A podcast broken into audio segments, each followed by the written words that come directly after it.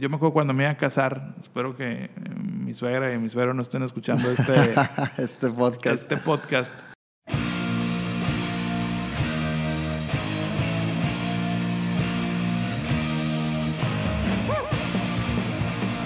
Bienvenidos a un nuevo episodio de Emprender es con E, de Ejecutar. Otra vez estamos aquí reunidos para platicar de temas pues demasiado, yo creo que estratégicos para, para cualquier emprendedor. Jorge, ¿cómo estás?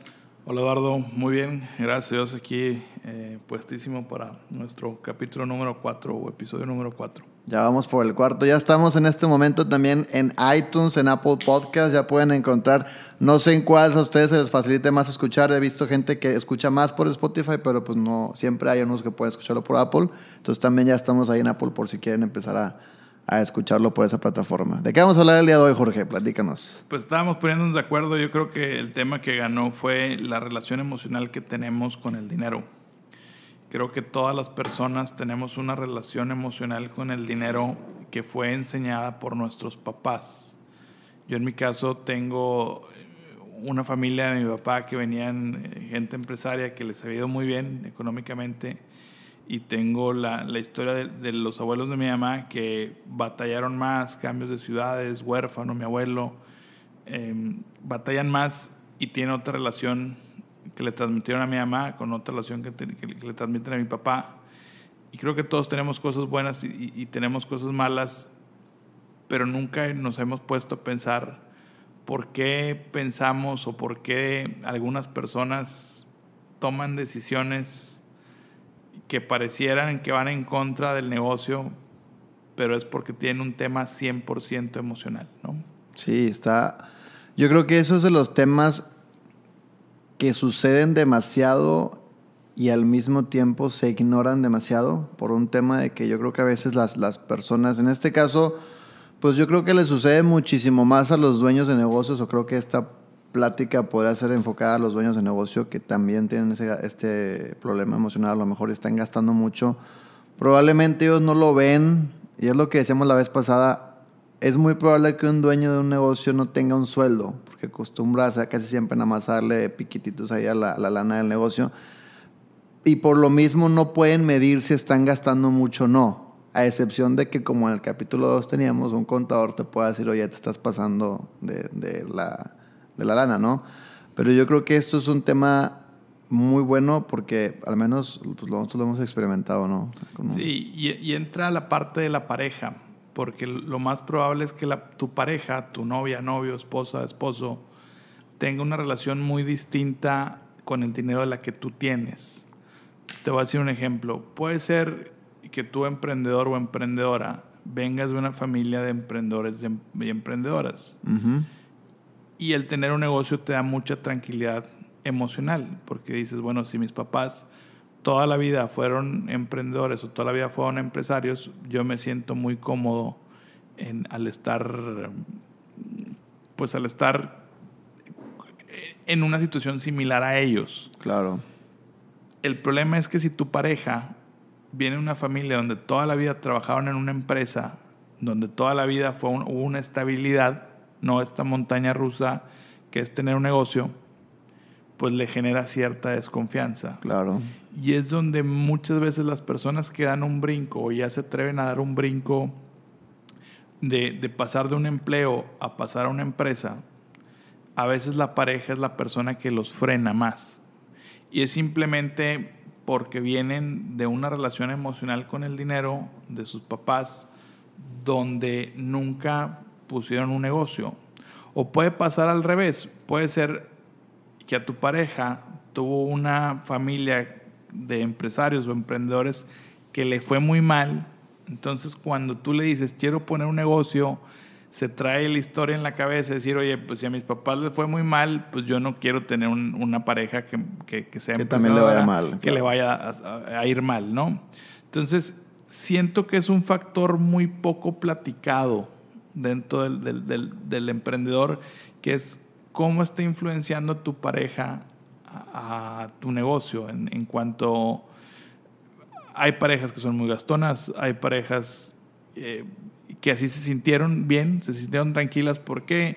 porque a lo mejor en su casa sus papás eran gastones y eso hacía que su papá trabajara mucho, su mamá trabajara mucho y eso le da cierta tranquilidad. Claro. Pero a lo mejor tú vienes de una familia donde tus papás eran 100% ahorradores y el gastar te genera una intranquilidad porque cada vez que venían muchos gastos, tus papás se ponían muy intranquilos. Entonces hay que tener muy consciente y hay que empezar a analizar de dónde, qué me enseñaron acerca del dinero mis papás, cómo, cómo se relacionaban ellos con las deudas, cómo se relacionaban ellos con las tarjetas de crédito. Simplemente el, el hecho de rentar y, comprar casa. Eh, yo me acuerdo cuando me iba a casar, espero que mi suegra y mi suegro no estén escuchando este, este podcast. Este podcast. Pero me acuerdo que un tema era, nosotros íbamos a rentar y, y mi suegra nos decía, oye, les conviene más comprar, porque esa es la verdad absoluta y casi todo mundo eh, creemos que comprar es mejor que rentar.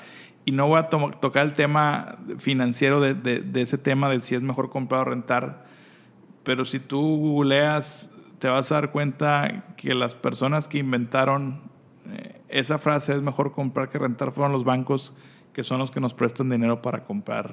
Sí, pues claro, comprar. Te, te, hicieron así como el gancho con esa frase, ¿no? Entonces, sí, yo estoy completamente de acuerdo con eso. La verdad es que yo creo que el, el, el, gasto, bueno, no el gasto, perdón, yo creo que el dinero es totalmente subjetivo. Yo creo que el dinero ya en sí genera una, una emoción. Yo, de hecho, era de la, de la escuela de la compra. Yo no era la escuela de la renta porque te, soy sincero, en mi casa son más de la escuela de comprar en vez de rentar. Tengo amigos también que son de esa escuela de, comprar en vez de rentar. Y hasta que después en una de las tantas pláticas que hemos tenido me, me platicaste y tú sí me diste en ese entonces, que es, a lo mejor será un, un buen episodio después, el tema financiero de por qué conviene eh, rentar en lugar de comprar. Fue donde me cambió un poquito ya, bueno, me cambió el mindset. Dije, oye, pues la neta es que sí es cierto. Y se lo he externado amigos y la verdad es que pues obviamente muestra una resistencia porque ellos el tema de rentar es como, no es mío, ¿cómo voy a estar en un lugar que no es mío? Y yo, pues, pues, sí, pero puede estar en un lugar mucho mejor. Y, y al final de cuentas que tienes la, la, facilidad de cambiarte según tu posibilidad económica.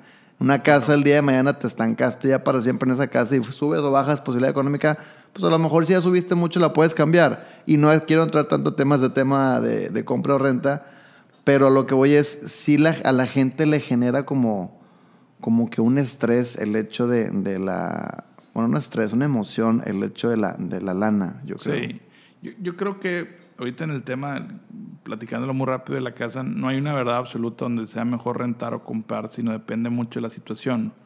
Vamos a hablar después lo importante que es el flujo de efectivo a la hora de tener un negocio y que los negocios quiebran por medio de flujo efectivo, no por un tema de, de que de, sea ganancias o pérdidas. Sí.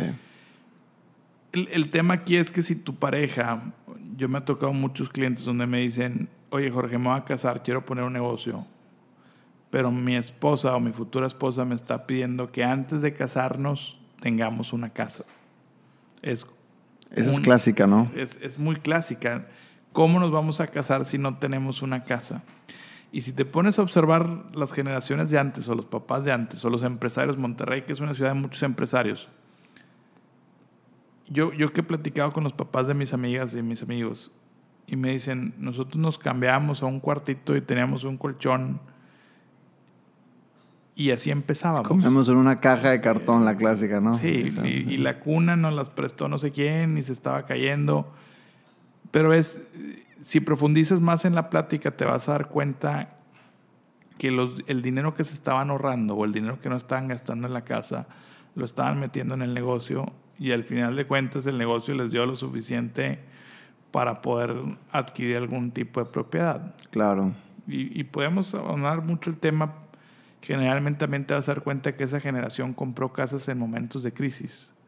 Claro. Y, y, tenemos mucho, muchos años, más de 10 años, que no tenemos una crisis aquí en México. Sí, sí, sí. Por eso el costo de la casa es elevadísimo. Sí, sí, sí. Eh, toda industria es, tiene altos y tiene bajos. Ahorita la industria de la construcción está en un alto.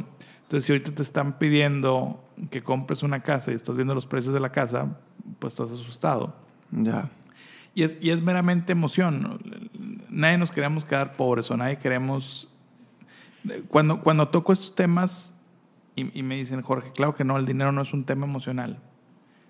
Yo les digo, acuérdate alguna vez que fuiste a un restaurante y que todos los demás de la mesa podían pagar la cuenta y tú no te alcanzaba esa cantidad de precios, ¿cómo internamente te sientes menos persona o, peor persona que los demás cuando no es así? O sea, la, la, cantidad de dinero no te define qué tipo de persona eres. Totalmente, total.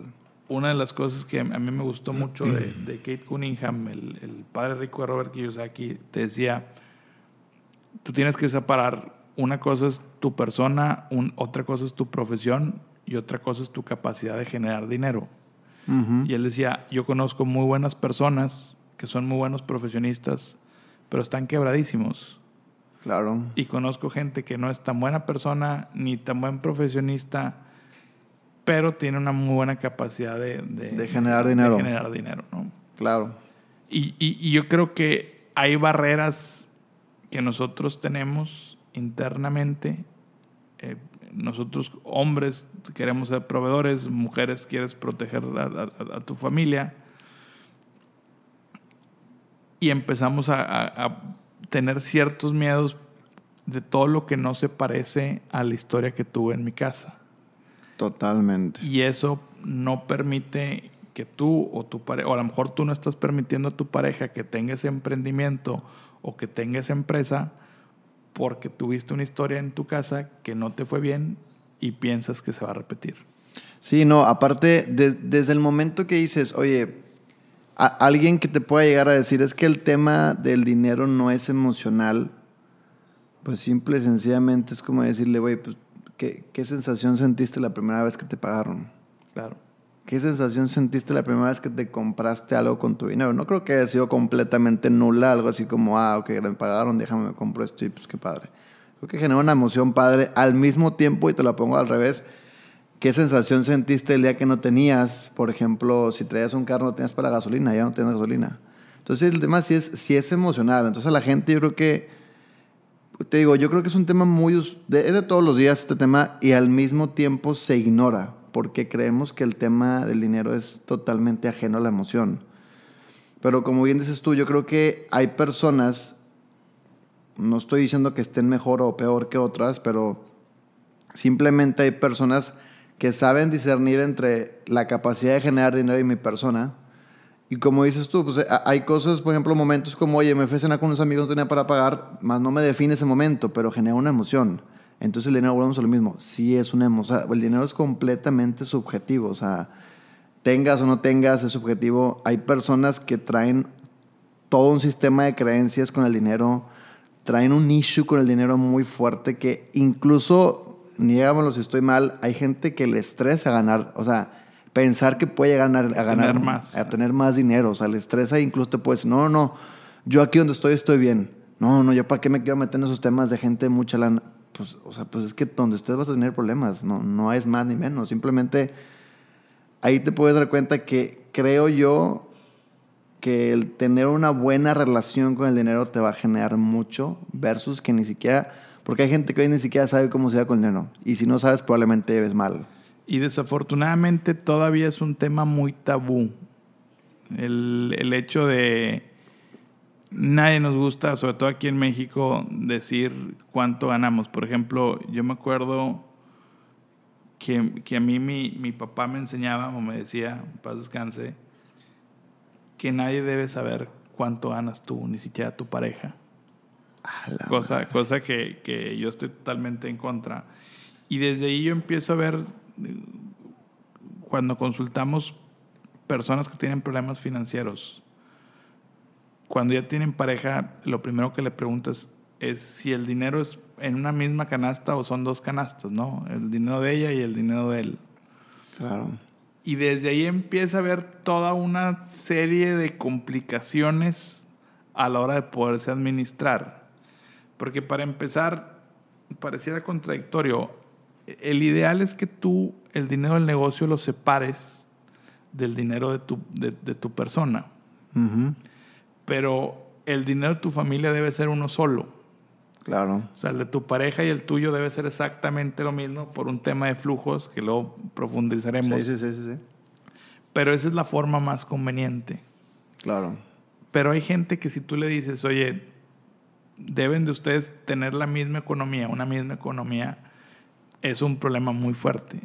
¿Por qué? Insisto, porque si vienes de una familia donde el dinero siempre fue separado, o vienes de una familia donde el dinero siempre fue junto, ahora para las personas que tengan eh, preocupación de que su pareja le está poniendo el cuerno, yo en los cursos les digo, no, no contrates un investigador, contrate un auditor.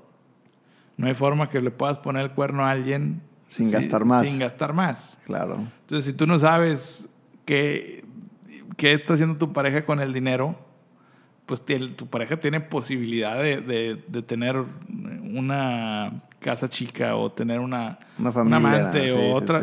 Y de repente pasa casos, ¿no? Donde, oye, se murió el señor resulta que tenía dos familias, tenía tres familias. Oye, ¿cómo nunca se enteraron? Pues nunca le auditaron los gastos. Nunca.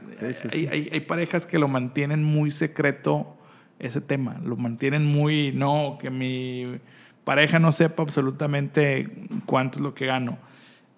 Y también, por el contrario, a veces es difícil porque cuando ya tienes un negocio, ya se empieza a consolidar y empieza a tener dinero, empieza a haber una pelea entre el, tu pareja que quiere que el dinero se vaya a tu casa y tú como dueño de negocio que quieres que el dinero se regrese al negocio.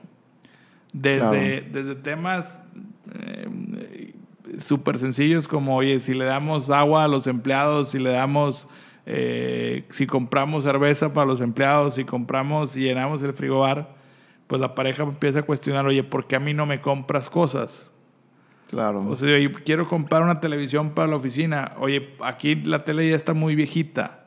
Sí, sí, sí, sí, claro. Entonces empieza a haber toda una serie de emociones y, y nadie está pensando qué es lo que generalmente no platicamos qué es lo que más nos conviene a nosotros como pareja financieramente. Es, es una discusión muy a base de miedos que tenemos y todos los traemos.